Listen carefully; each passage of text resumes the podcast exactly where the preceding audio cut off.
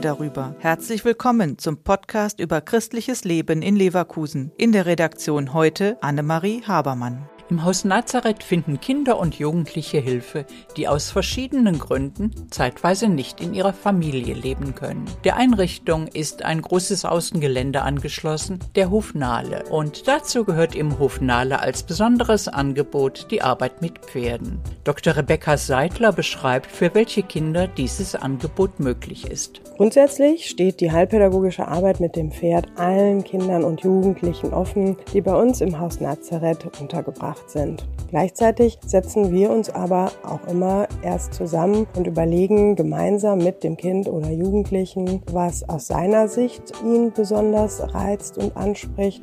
Die Arbeit mit den Pferden umfasst fast alles, was bei der Pflege anfällt.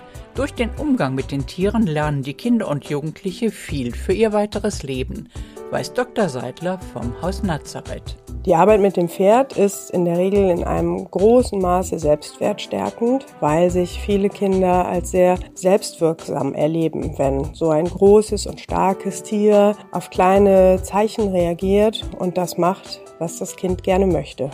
In der handlungsorientierten Heilpädagogik, wozu die Arbeit mit Pferden gehört, wird ganz praktisch gearbeitet. Und das sieht so aus. Im Stall geht es dann darum, die Pferde zu versorgen, zu füttern, die Boxen auszumisten, neu einzustreuen, vielleicht auch mal einen Zaun zu reparieren, die Äpfel zu pflücken und daraus unseren eigenen Apfelsaft zu pressen. Bei den Bewohnern vom Haus Nazareth ist das natürliche Lernen auf dem Hof Nahle an und mit den Pferden besonders beliebt. Die Versorgung der Pferde strukturiert die Tage und die Wochenenden und gibt dem Einzelnen das Gefühl, wichtig zu sein, eine Aufgabe zu haben und dafür sorgen zu können, dass es den Tieren bei uns in der Einrichtung gut geht. Der Podcast ist eine Produktion der Medienwerkstatt Leverkusen, der Ort für Qualifizierungen rund um Radio, Ton und Videoaufnahmen. Weitere Informationen unter www.bildungsforum-leverkusen.de slash Medienwerkstatt.